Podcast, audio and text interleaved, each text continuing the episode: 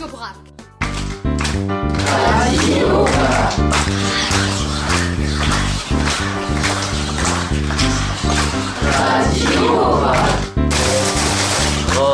Radio.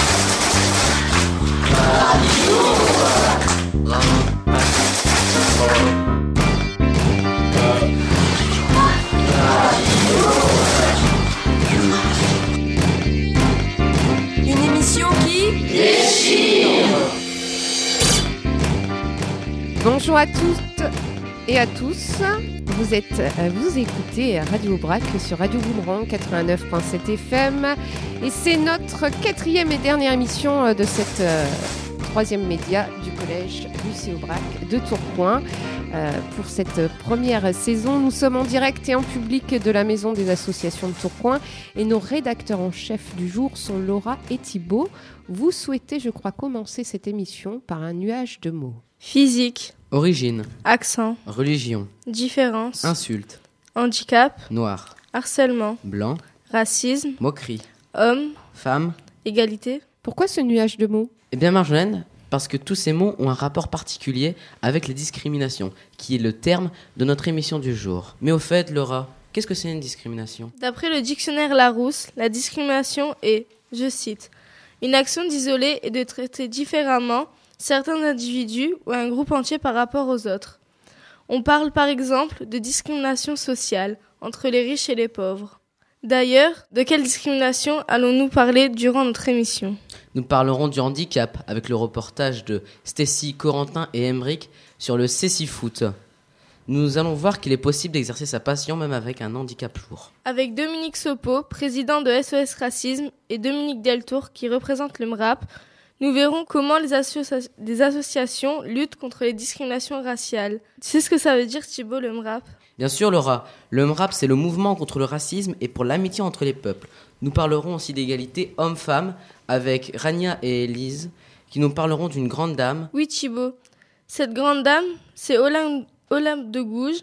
Plus de 200 ans après sa mort, nous verrons qu'il reste beaucoup à faire. Au cours de notre émission, nous retrouverons, bien sûr, nos chroniques habituelles, comme le coup de cœur littéraire de Yacine et la chronique musi- musicale en partenariat avec le Grand Mix. Une chronique musicale un peu spéciale, Laura, puisque nous sommes allés ce dimanche au Grand Mix pour aller voir The Lemon Twins faire son concert. Pop rock, ce sont deux jeunes américains. Mais Idir, Valentin et Anthony vont nous en parler un peu plus tout à l'heure. Merci Laura et Thibault pour euh, ce programme encore euh, très riche. Avant d'accueillir notre premier invité, Dominique Sopo, nous accueillons un invité euh, surprise, on va dire, mais qui nous accueille. Vous êtes le directeur de la Maison des associations, Denis Dalloin. Bonjour. Bonjour. Et donc, vous allez nous présenter très rapidement la Maison des associations de Tourcoing, mais aussi nous dire en quoi euh, ce thème des discriminations euh, vous concerne. Oui, donc euh, ben, bienvenue à, Radio Aubrac et Radio Boomerang dans les locaux de la MDA de Tourcoing. On est ravis d'accueillir cette émission ici en direct.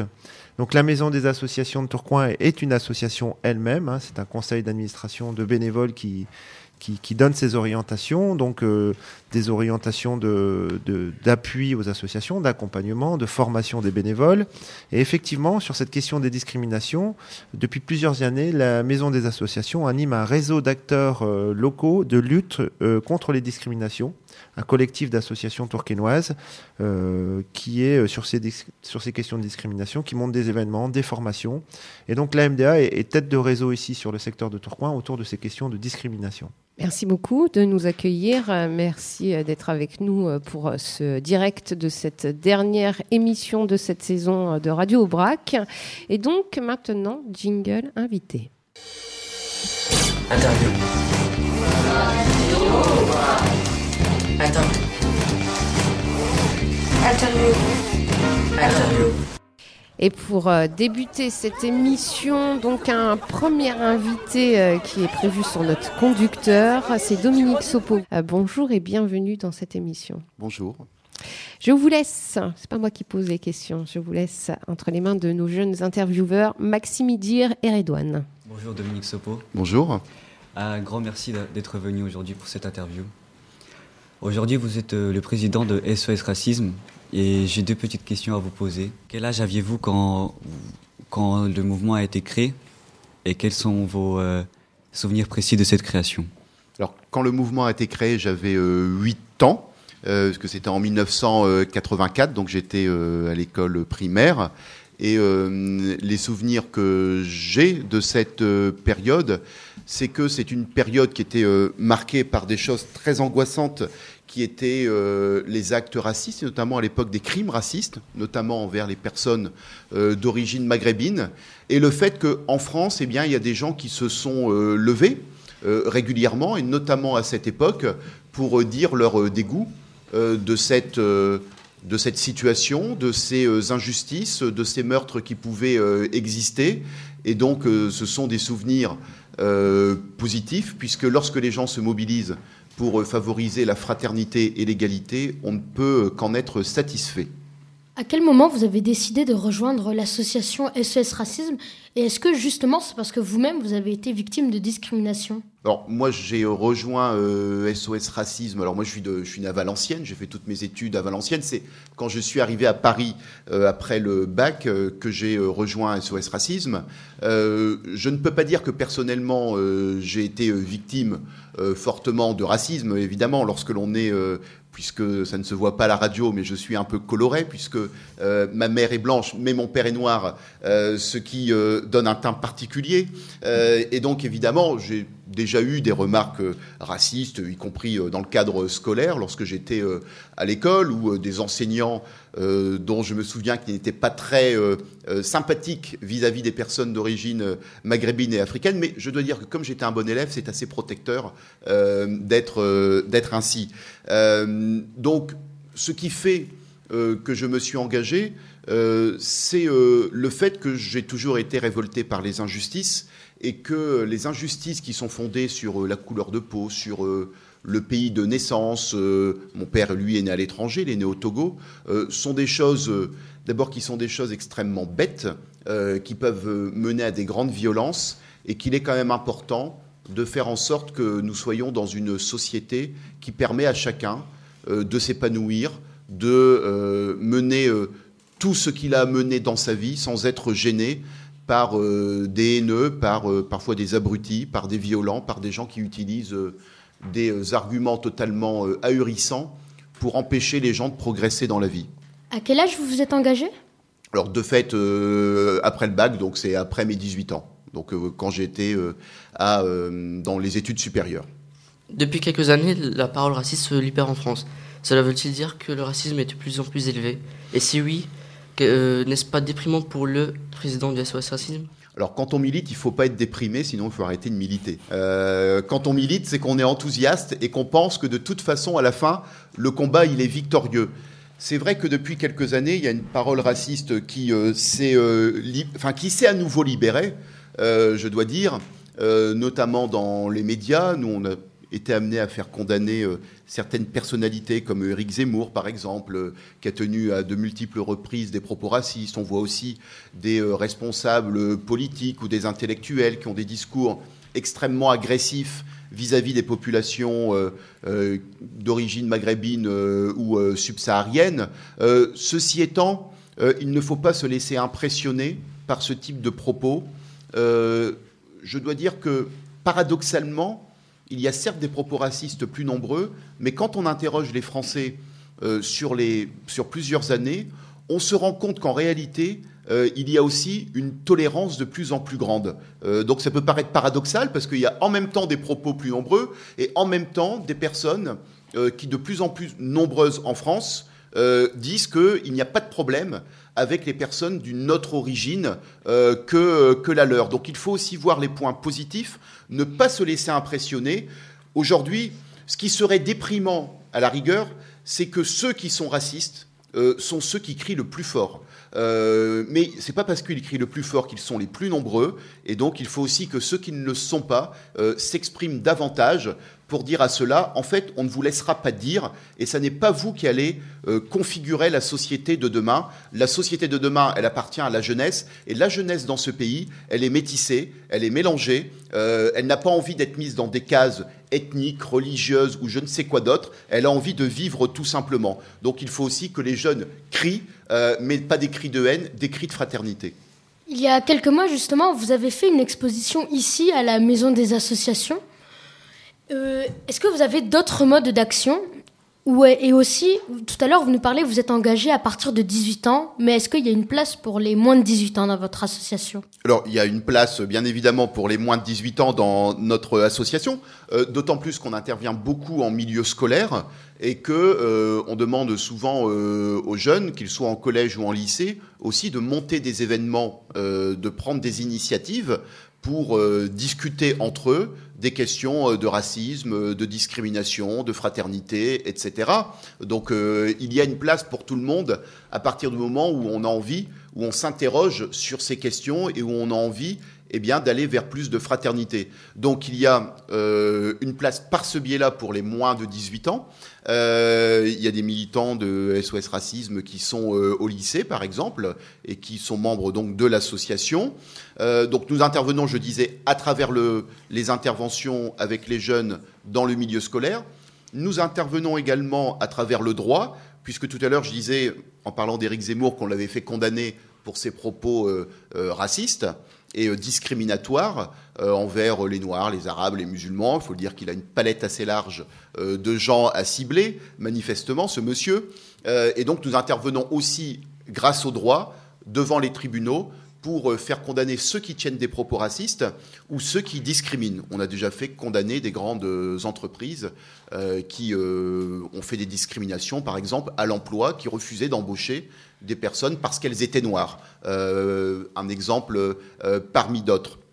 Et le droit ici, eh ça montre aussi qu'en France, il y a des lois qui protègent contre le racisme, contre les discriminations, et ces lois, eh bien, il faut les utiliser, il faut les faire connaître, et il faut montrer à ceux qui seraient tentés de tenir des propos racistes ou d'avoir des pratiques discriminatoires, eh bien, euh, que le prix peut en être lourd, et c'est pour ça que nous menons ces euh, procès qui, au-delà de la condamnation des personnes qui sont euh, poursuivies, donnent aussi un message à l'ensemble de la société sur le fait qu'il y a des façons de se comporter en société et que la France, c'est quand même un pays qui est fondé très fortement sur la question de l'égalité. Euh, on va revenir un peu sur la politique. Euh, on est en pleine campagne présidentielle. Euh, sans prendre parti, quel conseil, enfin, qu'est-ce que vous aimeriez dire aux 11 candidats? Alors, aux 11 candidats, je ne suis pas sûr d'avoir envie de parler aux 11 candidats. En tout cas, il y a déjà une candidate à qui j'ai pas envie de parler, mais je ne prends pas position.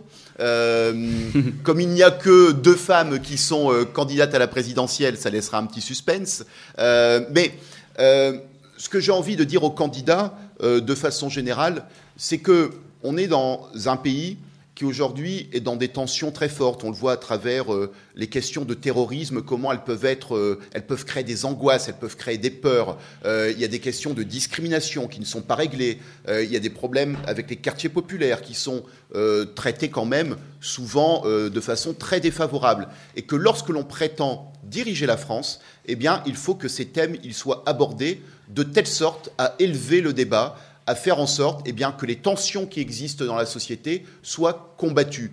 Euh, je regrette souvent que dans le débat politique, il y ait toute une série de personnages qui euh, utilisent euh, les difficultés que l'on peut avoir, les tensions qui existent, pour eh jouer sur la peur des gens, jouer sur les tensions, jouer sur les oppositions. Lorsque l'on prétend être président de la République d'un pays comme la France, il faut commencer par être digne de ce qu'est la philosophie profonde de ce pays, qui est un pays, encore une fois, fondé sur l'égalité, fondé sur la fraternité, c'est d'ailleurs dans la devise républicaine. Et donc, euh, un peu de hauteur, un peu de dignité, un peu de fraternité dans les débats, euh, et un peu de réponse sur ces sujets. Moi, je suis très étonné, par exemple, que dans cette campagne, on parle très peu des problèmes de racisme, on parle très peu des problèmes de discrimination.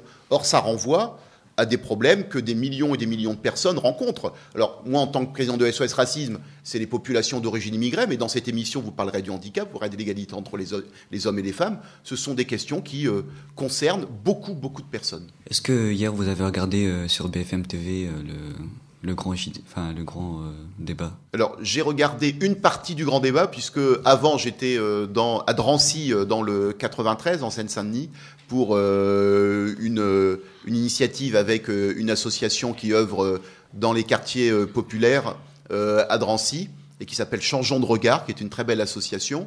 Et donc après, oui, j'ai regardé le débat. Et vous avez regardé qui plus précisément?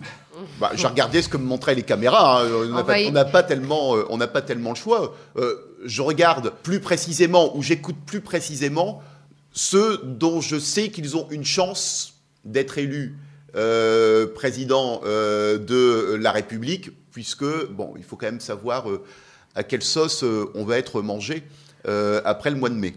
Lydia. Euh, c'est pour savoir, au premier débat, il y avait eu quand même un, petit débat sur le contrôle aux faciès. Est-ce que vous le dénoncez, ce contrôle aux faciès? Bah, euh, heureusement qu'on le dénonce, sinon on serait pas SOS Racisme. Le contrôle aux faciès, c'est-à-dire le fait de contrôler les gens parce qu'ils auraient telle ou telle euh, couleur de peau, puisque ici le contrôle aux faciès, c'est le fait que la police contrôlerait davantage les Noirs et les Arabes. C'est une réalité qui est extrêmement violente à vivre.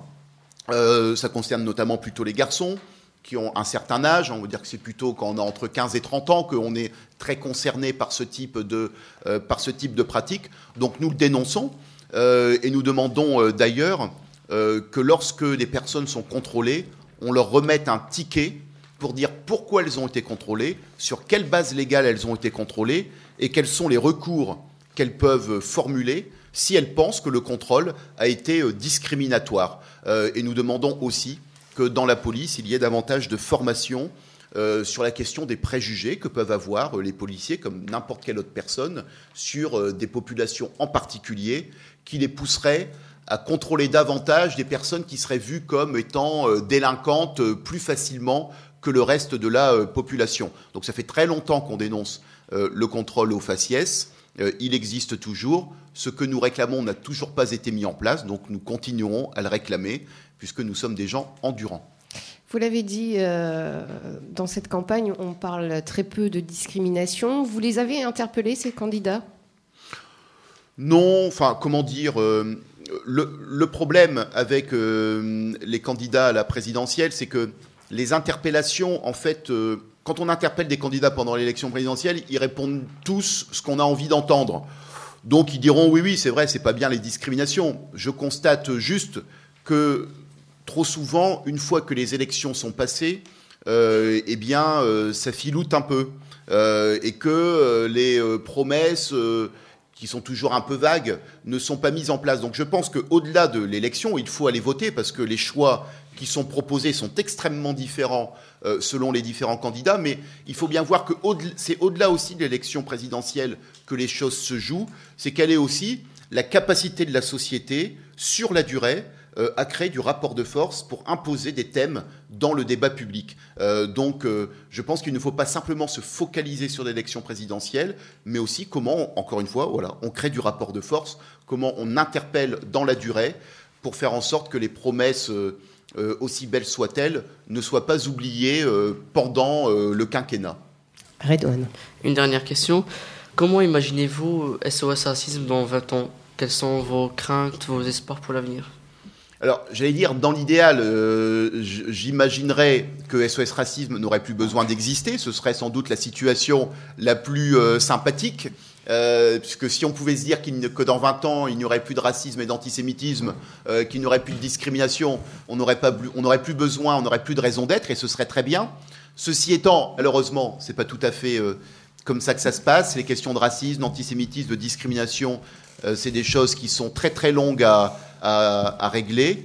Bah, J'espère que dans 20 ans, SOS Racisme aura re- rencontré beaucoup de victoires et créera une dynamique pour euh, aller vraiment de façon lourde, de façon massive, vers davantage d'égalité dans euh, la société, même si, encore une fois, beaucoup de chemin a été parcouru, mais il y a encore beaucoup à parcourir, euh, notamment pour les nouvelles générations. Merci Dominique Sopo. Je rappelle que vous êtes donc euh, le président de SOS Racisme et euh, rappelez que vous avez accepté cette invitation et que vous venez euh, directement de Paris. Donc merci à Tout vous. fait. Merci. Nous allons continuer de parler de discrimination raciale tout à l'heure avec le regard de notre deuxième invité, Dominique Deltour, président honoraire du MRAP.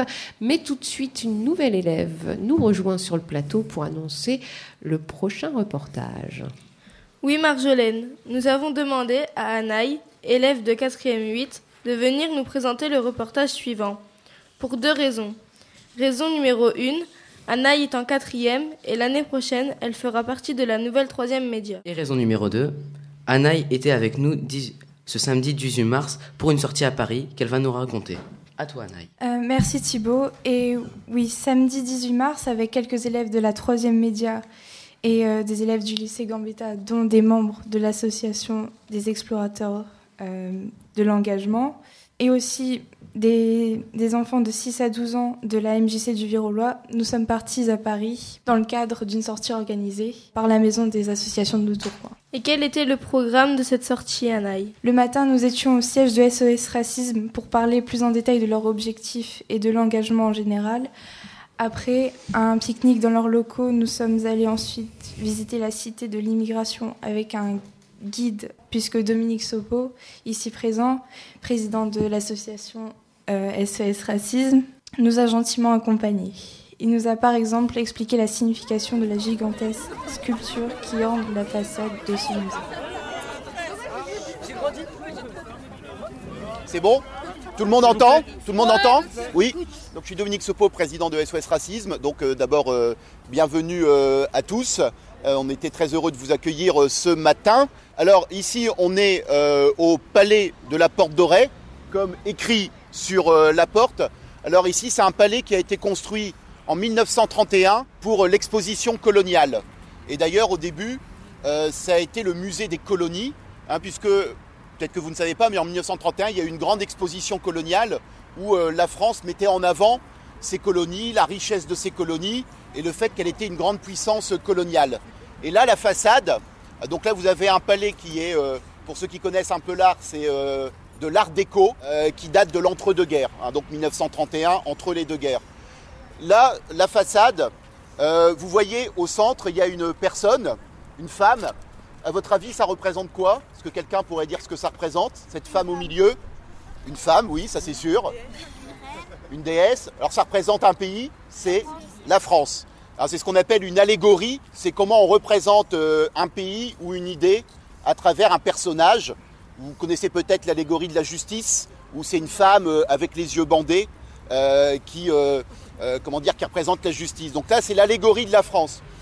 Vous remarquerez que si vous regardez toute la fresque, là, tous les bas-reliefs, c'est le seul personnage que l'on voit de face totalement. Et en fait, de chaque côté, ça représente quoi, à votre avis, de chaque côté Les colonies. Alors, euh, quelle partie Alors, à droite, ça représente quoi, à votre avis Les personnages sont très représentatifs, hein, ici. Donc là, c'est l'Asie que vous voyez à droite. Donc, on voit avec les chapeaux qui sont euh, censés bien représenter euh, euh, les Asiatiques. Et à gauche, l'Afrique, effectivement, là aussi avec des personnages avec des traits très quasiment euh, caricaturaux. Et vous remarquerez que les, tous les personnages ont leur regard tourné vers la France. Hein, donc ici, c'est vraiment quelque chose de très euh, colonial. C'est comment la France eh bien, est regardée par le monde entier comme étant la puissance qui va amener la civilisation euh, à ses peuples. Hein, donc euh, voilà. Cet endroit a été ensuite le musée des colonies pendant très longtemps, quand la France était une puissance coloniale. Et euh, plusieurs dizaines d'années plus tard, il a été euh, décidé d'en faire la cité euh, nationale de l'histoire de l'immigration.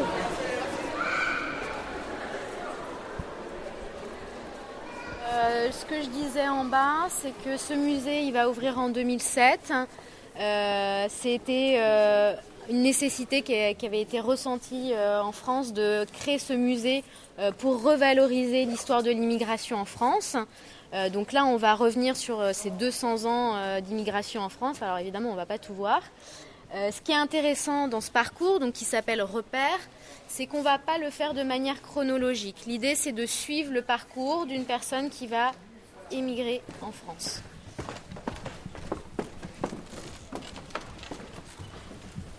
Je reviens donc sur euh, euh, l'immigration.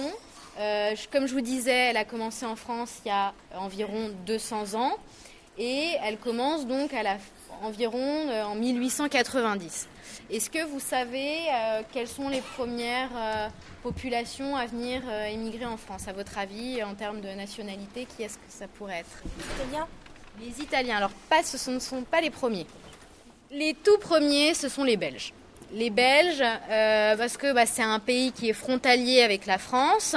Euh, c'est la famine euh, en Belgique à ce moment-là. Et donc, ils viennent en France, notamment dans le nord de la France, pour travailler dans les mines. Toutes ces vagues d'immigration-là dont je vais vous parler, ce qu'il faut bien garder en tête, c'est que c'est une immigration qui est organisée. Elle est organisée par la France, par le gouvernement, par le patronat qui a besoin de main-d'œuvre.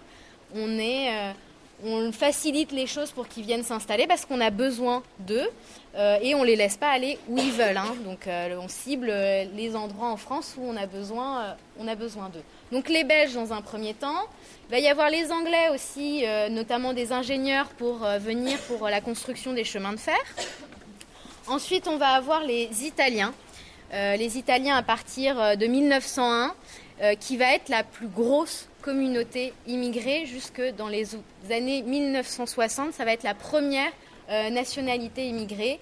Et il y a une exposition qui va commencer dans une semaine vraiment sur la question de l'immigration italienne parce qu'elle a été très importante en France. Euh, après les Italiens, on a les Espagnols, suivis des Portugais. Et après, depuis euh, les années 70, on a effectivement les pays de l'Afrique subsaharienne, du Maghreb.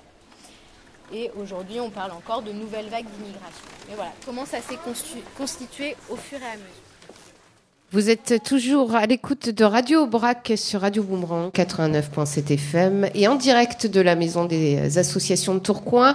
Thibaut, quel est le programme maintenant? Maintenant, Marjolaine, nous allons accueillir Stécie, Corentin et Emeric pour parler du CC Foot. Corentin, c'est à toi. Et hey Stécie, te rappelles-tu de la séance CC Foot avec Monsieur Couragnon, notre prof de sport? Non, je ne m'en rappelle pas, car j'étais absente ce jour-là. Pouvez-vous m'expliquer en quelques mots ce que c'est que le cécifoot Le cécifoot, Stacy, c'est du football, mais pour les personnes malvoyantes. Tu veux dire aveugle, Emeric Non, pas forcément. Il peut y avoir des personnes qui ne voient que d'un œil. Et qu'avez-vous fait pendant le cours avec l'association Cécifoot Pendant la première demi-heure, ils nous ont expliqué ce qu'était l'association, quand elle est née et avec quel objectif. Puis nous sommes allés au gymnase. Michael, l'entraîneur, nous a expliqué les règles. Ensuite, ils nous ont mis un bandeau noir sur les yeux et on a joué. Et ce n'était pas trop dur Non, ça va, mais le mieux c'est que tu écoutes notre reportage. Tu vas vers la droite, non Je n'ai jamais testé ce ce jeu. Cours, cours, cours, cours, cours J'ai pensé que c'était une belle expérience. En plus, euh, comme c'était à l'aveugle. Cours, cours, Et bah moi ça ça m'a plu parce que j'ai jamais fait ça et mon ma classe aussi. Et on a fait une belle expérience. On a aimé tout. Et aussi c'était très très galère parce qu'on entendait plusieurs voix. Aussi notre guide qui était derrière, le, derrière les buts et qui nous disait euh, quel poteau, axe euh, c'est pour tirer, euh, à droite, à gauche, devant. Alors voilà, c'était très très dur mais bien amusant. Attends, moi c'est moi qui. T'inquiète, tu vas pas te droit, devant vous, vous avez qu'un monsieur. Petit stress de Pierre en attendant la balle de Monsieur Courion.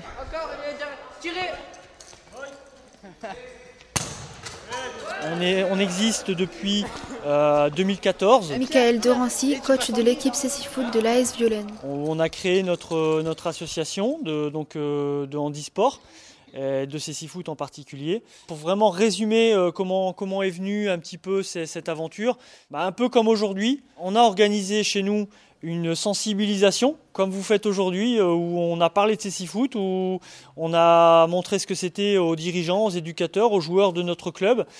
Et en fait, ce jour-là, on a Alan qui avait 16 ans à l'époque, qui était euh, encore lycéen, qui est donc non-voyant, et qui rêvait de, faire du sport et du foot, parce que c'est un, fan de, football.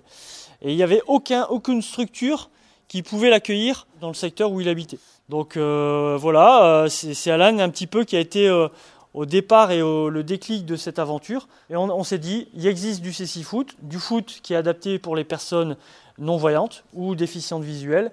Et voilà, on, est parti comme ça. On a fait les premiers entraînements en octobre 2014 avec deux joueurs et moi le coach. Euh, puis un petit peu à la fois, on a eu un joueur de plus, un gardien, euh, un, quatrième joueur, un cinquième joueur, et aujourd'hui on a sept joueurs. Et on va participer pour la première fois euh, cette saison au championnat de France et à la Coupe de France de six foot. Voilà, donc ce qui va nous amener également, et surtout eux les amener à se déplacer à Toulouse, à Nantes, au Havre, à Paris, à Strasbourg, pour euh, faire des matchs de Cécifoot avec euh, donc les 7 ou 8 autres euh, équipes y a en France. Donc euh, déjà un peu de pour refaire un peu d'histoire, la création du, du Cécifoot, ça a été ça a été créé en, Grande-Bretagne et surtout après a été développé au Brésil. Ensuite, c'est les- l'Espagne au niveau européen, c'est l'Espagne qui a un petit peu montré la voie dans les années 80. Et en France, le, le Cécifoot, eh, ça a été vraiment lancé à Saint-Mandé, en région parisienne. C'est eux qui, ont, qui sont un peu les précurseurs du Cécifoot. Et c'était dans les, années 80 déjà. Et puis ensuite, euh, ça s'est uniformisé. Il y a eu des règlements qui se sont mis en place. Euh, voilà, chaque, nation euh, s'est rassemblée pour, euh, faire un règlement vraiment euh, uniforme. Et c'est devenu paralympique, euh, sport paralympique aux Jeux d'Athènes en 2004. La France, pour la petite histoire, a été en 2012 finaliste des Jeux paralympiques. Donc c'était contre euh, le Brésil et on avait perdu euh, malheureusement euh, en finale. Alors au niveau des chiffres, il faut compter entre 250 et 300 licenciés. Alors dans les deux catégories, il y a catégorie B1, c'est les non-voyants.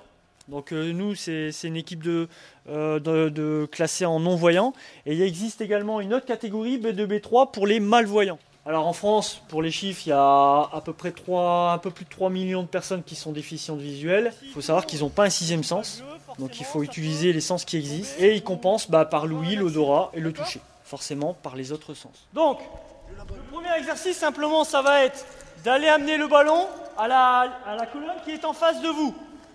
Donc ici, la colonne qui est en face de vous, c'est là-bas, le numéro 25. C'est comment son prénom?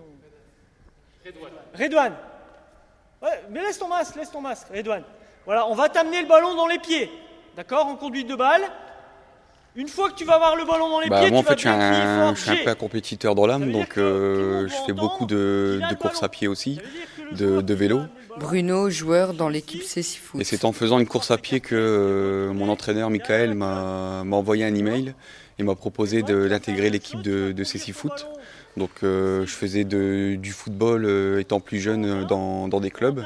Et puis ben, une fois qu'il m'a donné l'occasion de pouvoir faire un entraînement de CC Foot, j'ai tout de suite accroché et j'aime la compétition et l'aventure. C'est pour ça que Michael m'a donné le feu vert pour rentrer dans, dans le club. Et moi, au jour d'aujourd'hui, je, je me donne les moyens pour essayer de pousser le club à, comme je dis souvent, et ça les fait rigoler, mais moi je vise le, de gagner le trophée de la Coupe de France. Donc euh, c'est voilà, c'est je fais ça par passion aussi, euh, parce que en fait, pour vous expliquer un peu, j'ai un ami qui, qui aimait énormément le foot, qui est malheureusement décédé au- il y a, il y a pas si longtemps que ça. Il s'est toujours battu euh, par rapport à sa maladie et même qu'il était malade, il faisait quand même du football. Euh, moi, comme je vous ai expliqué, ça fait, euh, ça fait pas très longtemps que, que j'ai perdu la vue. Je suis rentré dans une grosse période où j'avais plus envie de rien, et puis bah, du jour au lendemain, je me suis dit, allez, il faut que, il faut que je me ressaisisse, et je, suis retourné dans la voie du, du sport, et puis euh, voilà maintenant pourquoi je suis au club de, de CC Foot, et je fais des, d'autres défis euh, derrière, euh, derrière le, le CC Foot. Vas-y, t'inquiète. Allez, avance. Avance, t'inquiète pas. Y a personne. Avance pas trop vite quand même. Hein. Non, t'inquiète, t'inquiète. Attention. Ouais, voilà. La balle. Là, tu peux tirer. Radio Brac, l'émission de la troisième média sur Radio Boomerang, toujours en direct de la MDA de Tourcoing. Idir, Valentin et Anthony nous ont rejoints en plateau pour parler d'un jeune groupe américain qui monte. Ce dimanche 2 avril, avec quelques élèves de 3e, nous sommes allés au concert de The Lemon Twigs au Grand Mix. The Lemon Twigs, littéralement, ça veut dire brindis de citron. Le groupe est composé de deux jeunes frères américains, Brian et Michael, âgés de 20 et 21 ans. Première chose qui étonne, leur style musical. Et oui, dire. C'est comme, c'est comme si les Beatles avaient rencontré David Bowie. Ils jouent, à ils jouent à fond sur la nostalgie des années 1970 à 90, donc pas du tout de leur, de leur génération et de la nôtre non plus d'ailleurs. C'est vrai que ce n'est pas de la note parce que moi je n'avais jamais écouté ce style de musique, mais j'ai pourtant adoré le concert. Et vous savez pourquoi? Car la deuxième chose qui étonne, c'est que ce groupe a une présence de malade sur scène. Surtout l'un des frères qui ajoute un zeste de folie pendant le concert. Et toi Valentin, C'est ton style musical, non? Oui, j'aime bien ce style de musique car, selon moi, la musique est plus travaillée et les textes ne parlent pas systématiquement de- des problèmes de société. Dans la chanson que l'on va écouter, qui s'intitule This World, on alterne des moments de ballade dignes des Beatles et des moments de rock plus survoltés dignes du groupe Queen. Anthony, tu as été marqué par l'ambiance de ce concert? Oui, l'ambiance du concert était excellente. Il y avait un vrai échange entre les musiciens et le public. La preuve, le grand mix s'affichait complet alors que le groupe n'a que quelques mois d'existence. T'imagines, Valentin? Et puis le concert est monté en puissance. C'est même devenu complètement déjanté quand les deux frères ont échangé leur place et que le plus dingue a pris le micro. Dire, tu peux nous dire combien y avait-il de personnes sur scène et quels étaient leurs rôles? Alors sur scène, on pouvait retrouver quatre personnes. On avait les deux frères, qui étaient euh, l'un à la guitare, l'autre à la batterie, puis en plein milieu du, concert, comme tu l'avais dit, ils ont échangé de place. On avait aussi un clavier et une bassiste qui, qui était un peu, on dirait, à l'écart parce que elle réagissait pas, elle souriait pas. C'était un peu étrange comme rôle. Et je voudrais aussi euh, attirer l'attention sur le style vestimentaire d'un des deux frères. Alors, qui montre les influences justement de ce groupe parce que le frère, qui est donc le plus déjanté, avait un style androgyne. Il portait une chemise jaune fluo, un gros badge, euh, un gros badge de George Harrison des Beatles, des talons, il mettait du maquillage. Et ce style vestimentaire, qui est dans la tradition du glam rock, faisait penser à des chanteurs qu'on connaît comme Freddie Mercury du groupe Queen ou encore David Bowie. Assez parlé, on vous invite à mâchouiller avec nous une brindille de citron.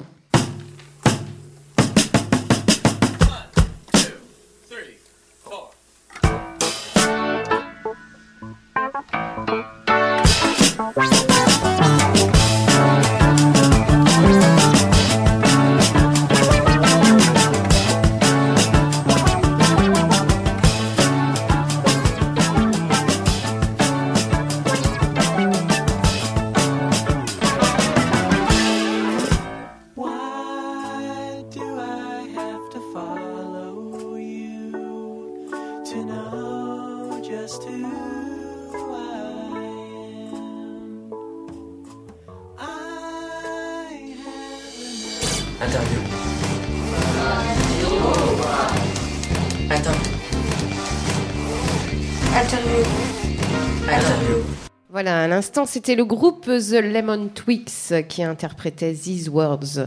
Alors, j'avais vu leur tête sur une photo et je ne connaissais pas. Bah, c'est plutôt sympathique. Merci donc à Idir, Valentin et Anthony pour leur chronique et cette pause musicale. Et on va poursuivre cette émission euh, sur Radio Boomerang 89.7 FM en direct de la maison euh, des associations de Tourcoing pour euh, Radio Aubrac avec un deuxième invité de cette émission spéciale sur les discriminations, président honoraire du MRAP. Bonjour Dominique Deltour. Je vous laisse avec Vanille et El Hachmi pour cette interview. Bonjour Monsieur Deltour. Thibault nous a dit tout à l'heure ce que signifiait le, le sigle du MRAP, Mouvement contre le racisme et pour l'amitié entre les peuples. Pouvez-vous nous en dire plus sur les actions et les missions de ce mouvement? Alors, le, MRAP, euh, d'abord, est né en 1949. C'est déjà un vieux mouvement euh, qui a été fondé donc par des résistants euh, contre, les, contre les, les nazis et le fascisme. La plupart étaient issus d'ailleurs déportés des camps de concentration. Euh, très vite, euh, le combat s'est engagé pour, euh, en effet, la lutte contre les discriminations, contre l'antisémitisme, et puis, vers les années 70, a évolué vers toute la lutte contre toutes les formes de racisme. Le MRAP intervient sur plusieurs champs d'intervention. Le juridique, euh, comme beaucoup d'autres associations, nous sommes euh, fort heureusement en capacité de, de pouvoir nous porter partie civile dans de nombreux procès contre des auteurs ou de- de- d'actes racistes ou, ou qui tiennent des propos racistes, euh, notamment euh, contre, en effet, ça a déjà été évoqué, contre M. Zemmour, euh, contre M. Papon, ancien préfet de police, euh, contre M. Hortefeux, ancien ministre, qui à l'époque ont été condamnés pour des propos euh, racistes euh, grâce à l'intervention de nos juristes de, de MRAP. Nous intervenons essentiellement aussi sur tout ce qui est, on appelle l'éducation. Nous sommes organisme d'éducation populaire et nous intervenons dans les lycées, dans les collèges, dans euh, les MJC également et autres milieux associatifs pour euh, monter des projets avec euh, les élèves, avec euh, les animateurs sociaux, donc permettant de, de- faire, comment dirais-je, de faire découvrir la richesse multiculturelle de notre pays et surtout de mettre en avant le fait que aujourd'hui nous sommes un des pays, le pays d'Europe qui a la chance d'avoir une loi antiraciste, celle de juillet 1972, qui définit le racisme non pas comme une opinion, mais bien comme un délit.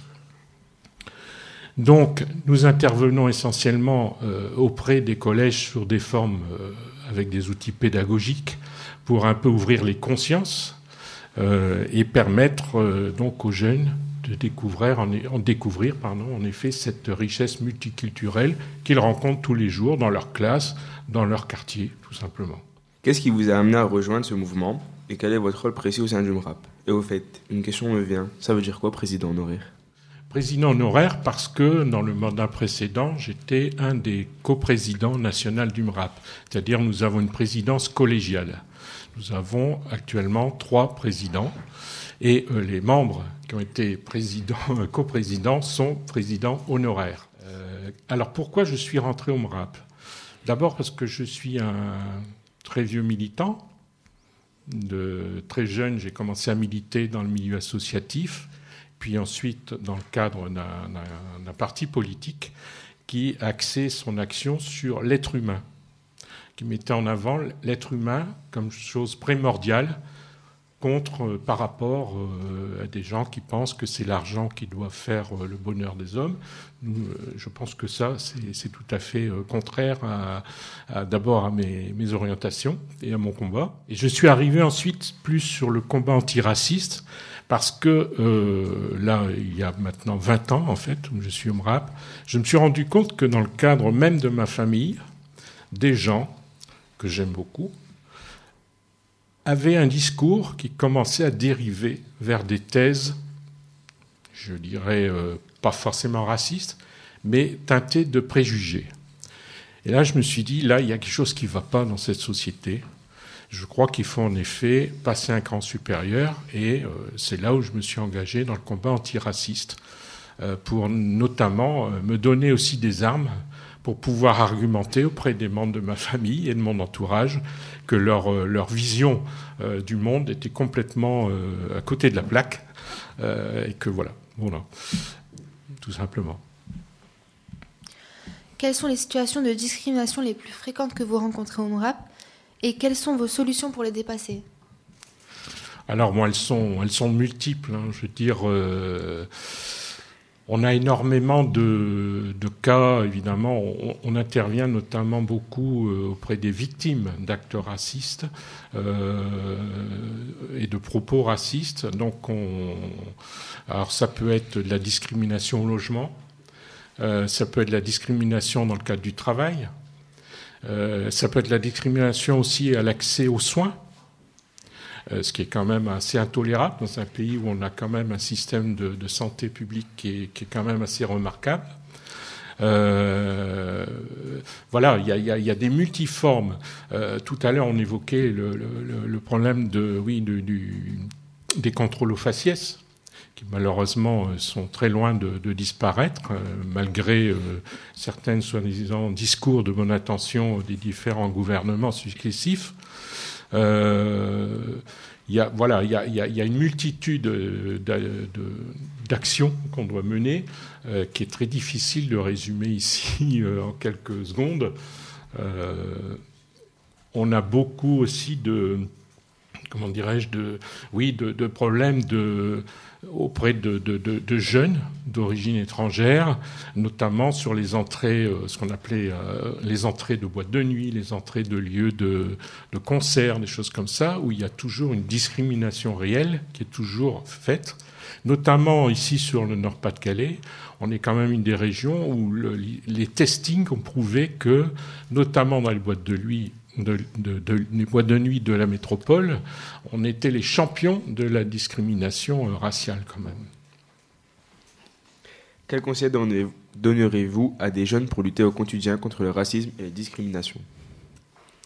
Ben, je dirais, euh, dans un premier temps, et sans vouloir prêcher pour ma paroisse, euh, c'est de rejoindre, euh, rejoindre le combat que, qui, qui est mené par euh, les différentes associations de lutte contre le racisme. Je crois que c'est important d'abord de, on dit toujours, hein, de, de- de faire euh, un bloc euh, important pour lutter contre le, racisme. Ensuite, de, de pouvoir discuter, de pouvoir s'ouvrir à la, à la différence. Je veux dire, euh, il ne faut pas tomber dans le piège, en effet, des préjugés, euh, des discours euh, ambiants, actuels, où on, l'on- catalogue facilement tel ou tel type de, de, en fonction de son apparence, en fonction de, sa couleur de peau, en fonction éventuellement aussi de sa religion. Je crois qu'il faut être très ouvert et il faut surtout avoir le courage d'aller au-devant de la personne et au-devant des inconnus. Euh, C'est vrai que l'inconnu, c'est toujours ressenti comme une forme de danger. Or, si on prend l'effort d'aller vers, vers la- l'autre personne, de comprendre comment elle vit, qu'est-ce qu'elle a besoin de aussi elle d'échanger, on s'aperçoit en fait que la discrimination euh, c'est c'est un, c'est un faux problème parce que euh, parce qu'en fait les gens sont faits euh, comme nous, de chair et de sang. Euh, Ils ont leurs problèmes, ils ont leur histoire, euh, ils ont leurs soucis, ils ont leur désespoir, ils ont leur joie et leur bonheur également. Et ça, si on peut le partager ensemble, c'est déjà une, une bonne chose. Le défenseur des droits, Jacques Toubon, publie régulièrement des rapports sur des situations de discrimination au travail, pour la recherche d'un logement ou même dans le cadre des contrôles de services. Pensez-vous que c'est important que cette institution de la République existe et estimez-vous que son rôle est efficace? C'est en effet très important. Euh, le MRAP, d'ailleurs, travaille énormément en lien avec, en effet, euh, les, défenseurs des droits. Euh, je crois qu'au moins, on, on a cette chance, en effet, chez nous, d'être une république démocratique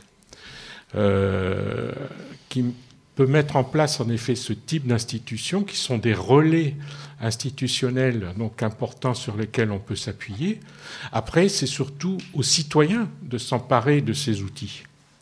Il ne s'agit pas uniquement de créer des institutions, il faut les faire vivre. Et les institutions de la République, elles ne peuvent être vivantes que si le citoyen prend en main sa direction et je veux dire et, et- et la fasse vivre quoi par, euh, par voilà par une utilisation permanente de ces outils. Merci beaucoup euh, Dominique Deltour euh, du MRAP. Également merci à Vanille et à Lachmi. On va poursuivre euh, cette émission. Et euh, quelles vont être les prochaines rubriques, Thibault? Tout à l'heure, Rania et Élise viendront nous parler d'une femme qui a lutté contre les droits de la femme. Mais à- pour? Euh, pour les droits de la femme. T'as Mais failli avant- te faire brûler en direct là.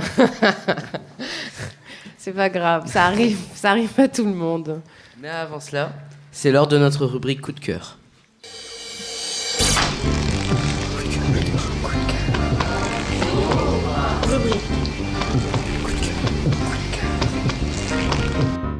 Bienvenue Yacine. Tu as choisi d'évoquer un coup de cœur littéraire. De quel livre s'agit-il? Je vais vous parler d'un auteur américain né en 1908 et mort en 1960, à l'âge de 52 ans. Il s'agit de Richard White. En 1945, il publie Black Boy, roman autobiographique dans lequel il raconte son enfance et son adolescence dans le sud des États-Unis. Il dénonce toutes les fois où sa famille et lui, ou d'autres gens de même couleur, ont été victimes de racisme et d'injustice. Richard White parle aussi de la violence qu'il a subie dans sa propre famille, celle de sa mère qui était malade et qui ne pouvait pas le supporter, tandis que son père, alcoolique, les avait abandonnés. L'une des causes de ce rejet familial, C'était la, la franchise de Richard White. Le fait de toujours dire ce qu'il pensait au moment où il le pensait, mais Black Boy, c'est surtout un livre qui dénonce le racisme qui sévissait dans le Mississippi, et plus largement aux États-Unis, après la Seconde Guerre mondiale. Des États-Unis où les Noirs n'avaient pas les mêmes droits que les Blancs, où la ségrégation, c'est-à-dire la séparation entre les Blancs et les Noirs, était organisée, voulue par le gouvernement américain. J'ai choisi de vous parler de ce livre car il concerne le sujet de notre émission, celui de la discrimination. Bien sûr, nous avons changé d'époque. Beaucoup de choses se sont améliorées. Mais comme le disait Jacques Chirac dans l'un de ses derniers discours de président de la République en mars 2007, ne composez jamais avec l'extrémisme, le racisme, l'antisémitisme ou le rejet de l'autre. Dans notre histoire, l'extrémisme a déjà failli nous conduire à l'abîme. C'est un poison. Il divise, il pervertit, il détruit. Tout dans l'âme de la France dit, non à l'extrémisme. Voilà pourquoi, Laura et Thibault, je conseillerais ce roman autobiographique, car il nous rappelle qu'en 2017, il faut toujours être vigilant face au racisme ou à toute forme de discrimination. Interview. Interview. Interview. Interview. Nous venons d'entendre le jingle invité car à l'origine nous devions recevoir dans notre émission une femme du Corif, une association qui lutte pour l'égalité homme-femme.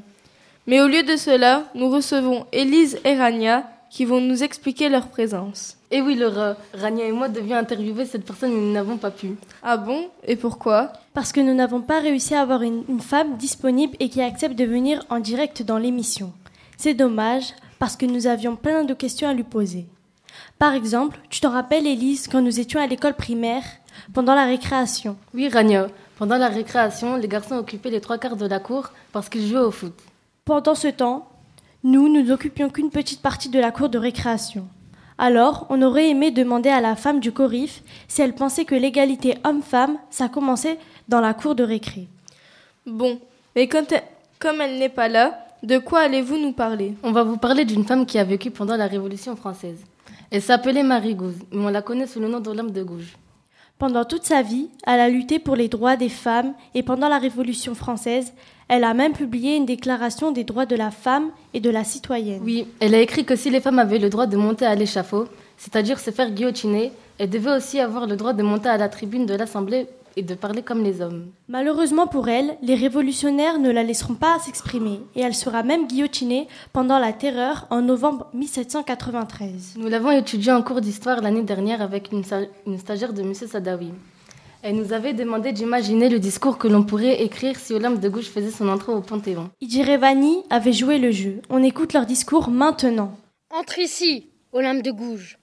Toi, pionnière du féminisme français lors de la Révolution française, tu écrivis la Déclaration des droits de la femme et de la citoyenne pour montrer aux hommes que les femmes voulaient aussi plus de droits.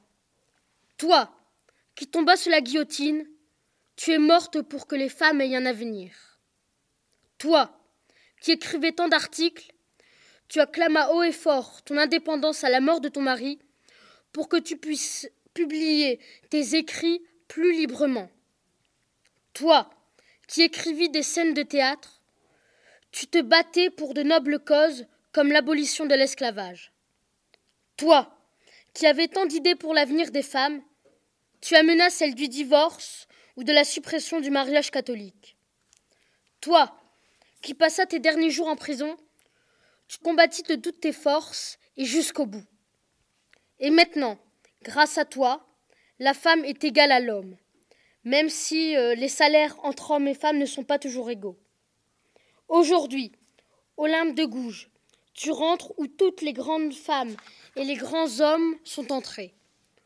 Olympe de Gouges, ta place est ici, au Panthéon. Discours pour la panthéonisation d'Olympe de Gouges, Idir.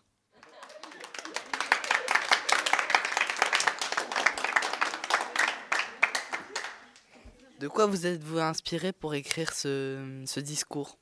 Bah, je me suis inspirée d'un ministre, André Malraux, qui avait fait rentrer Jean Moulin au Panthéon et qui avait fait la même euh, citation au début, entre ici. Il avait fait entre ici euh, Jean Moulin. Et comment vous connaissez ça en fait? Ben, c'est mon père qui me l'a appris. D'accord. Olympe de Gouges, plus qu'une femme, femme de lettres, femme politique.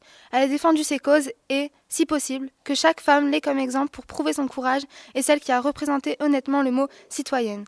Olympe a toujours pensé que les femmes auraient des droits et auraient dû les avoir. Elle pensait que chaque femme pouvait monter sur l'échafaud et celui de la tribune. Cette courageuse jeune femme aurait aimé que les hommes pensent de la même façon, que les femmes devraient être égales aux hommes et qu'elles ne servent pas juste à élever les futurs citoyens. C'est pour tout ce qu'elle a apporté à cette société qu'elle mériterait que son corps soit enterré au Panthéon. Commettre le crime de rédiger une déclaration des droits à la citoyenne est un grand mot, et n'est pas le bon verbe, je pense. Elle a plutôt exprimé ce qu'était d'être une femme, et que la femme se devrait d'être et de se faire respecter tout aussi bien que l'homme. Vanny, est-ce que tu peux m'expliquer pourquoi tu as fait ce texte? C'est un discours pour transférer le corps d'Olympe de Gouges au Panthéon. Très bien. Et là, tu l'as écrit, ce discours? Qu'est-ce qui t'a inspiré pour l'écrire? Euh, le courage d'Olympe de Gouges et tout ce, qu'elle- tout ce que Madame Francoville nous a expliqué sur euh, pourquoi elle s'est battue. Radio Brac. Bah oui, voilà, vous êtes toujours à l'écoute de Radio Brac en direct de la maison des associations euh, de Tourcoing. Et donc, euh, nous venons d'entendre, euh, et non pas le jingle invité, mais plutôt Entre ici Olympe. Très beau texte. Et euh, pour euh, terminer, mais c'est pas encore la fin de cette émission, on va recevoir deux invités surprises, Mathieu Asman.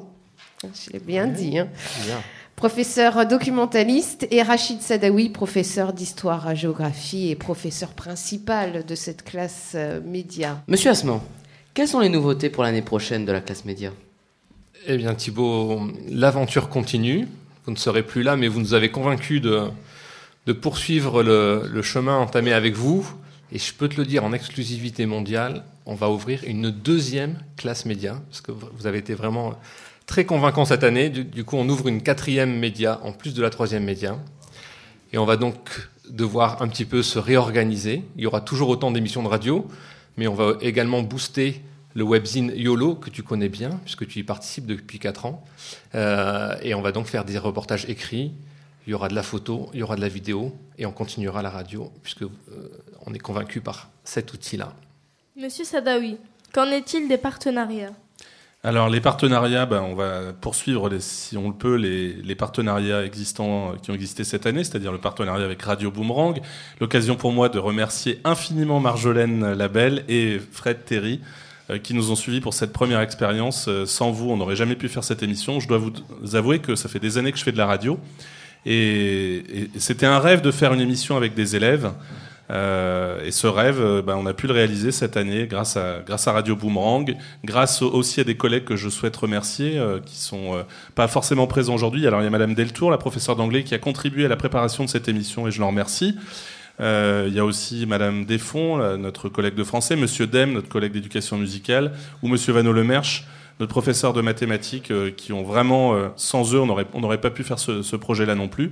Alors les partenariats, euh, on aura euh, toujours donc Radio Boomerang, on l'espère. On aura aussi euh, l'ESJ, l'école supérieure de journalisme, qui nous rejoint dans cette aventure et normalement on fera une émission en direct de leurs locaux.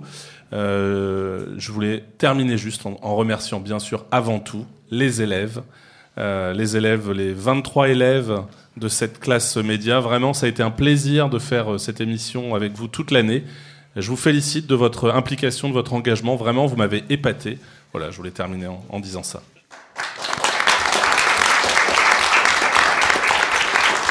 Et alors, je crois d'ailleurs que les élèves nous ont prévu une petite surprise, mais peut-être que Marjolaine veut, veut dire un mot avant? Je, je le dirai après. D'accord, alors on vous laisse aux élèves. Dégage Dégage Dégage, c'est pas toi qui dois parler. Ne détruisez pas le studio. Et on se dispute pas devant le micro. Nous ne sommes peut-être pas les meilleurs pour les textes de remerciements, mais ces mots sont importants pour conclure notre dernière émission. La passion pour la radio est contagieuse. C'est avec énormément de plaisir que nous avons contribué à ce projet cette année. Votre travail est stressant, mais, nous, mais vous nous avez accompagnés dans ce magnifique projet et vous nous avez et vous n'avez plus compté les heures et pourtant vous avez toujours été présent et, et compréhensif. Vous avez enrichi nos connaissances et notre culture tout au long de cette année, et même avec tous les mots, nous ne pouvons vous remercier assez. Peu de professeurs en sont capables et pourtant vous avez réussi à nous inspirer, à nous donner confiance En nous, même lorsqu'on pensait que c'était impossible, vous nous avez montré les clés du succès. On a appris énormément de choses. Mais ce que j'ai vraiment appris, c'est que les plus grandes leçons ne sont pas tirées d'un livre, mais d'une expérience comme celle-ci. On voudrait aussi remercier M. Monsieur Asman qui a autant participé à cette émission que M. Sadawi. Merci à tous les professeurs qui nous ont soutenus. Un grand merci de tous vos élèves et merci à chacun des élèves d'avoir mis du cœur dans ce projet.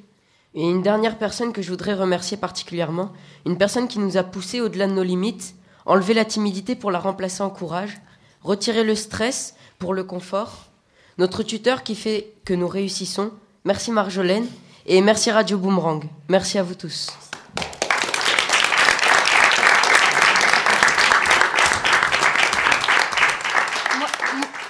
pense que pour finir cette émission, on va montrer la, la diversité de notre classe en vous faisant un mot de merci dans la langue d'origine de chacun. Donc Maxime va commencer avec l'ukrainien. Спасибо всем, спасибо за этот год. Этот радио хорошо был экспириенс. Спасибо большое, месье Садауи. Он с нами все был весь этот год. И э, Маржулен тоже, даже если иногда не так хорошо с нами было, но все равно хороший человек. Redouane avec l'arabe. تحية الشكر لأساتذتي المتميزين لمدى لما بدا القود من جهد متواصل دون ملل إن قلت شكرا فشكري لن يوفيكم حقا سعيت سعي سعيتم فكان السعي مشكورا فقضينا وقتا جميلا في القسم وخاصة في تدريبنا في الإذاعة وستبقى ذكرى جميلة في عقولنا شكرا يا أساتذتي Rania va dire un, peu, un petit mot en espagnol. Muchas gracias por todo, Monsieur Asman, Monsieur Sadawi, Ma- Marjolaine Labelle. Anthony avec l'italien. Ah, ah, ah, Glacier. Élise en portugais. Obrigado. Euh, Andy en polonais. Merci à Mavjurska. Yacine. En marocain. شكرا لكم ان بارك الله فيكم وكل شيء ان شاء الله تعودوا بسم الله Anaï avec un petit mot d'anglais. Thank you very much for everything you did for us. Je sais pas, quelqu'un veut dire un petit truc en allemand Ich liebe dich. Dankeschön.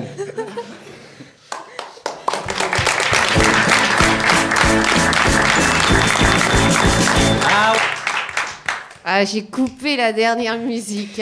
C'est pas grave. Euh, je vais vous remercier aussi parce qu'en fait, c'est mon dernier direct sur Radio Boomerang. C'est pour ça que je suis beaucoup émue. En fait, je vais euh, euh, voguer vers d'autres horizons professionnels. Et voilà, terminer par vos mots.